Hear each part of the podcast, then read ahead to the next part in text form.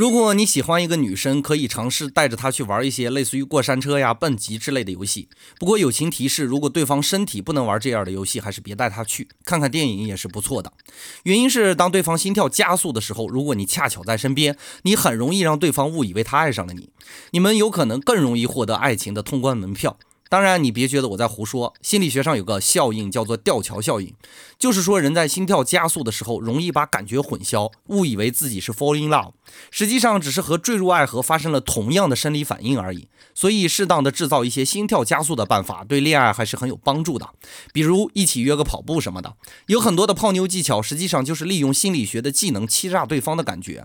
你别说开号把男孩教坏，如果能把心理学的招数运用的相当纯熟，那么这么聪明的男生。难道不值得追到他心仪的姑娘吗？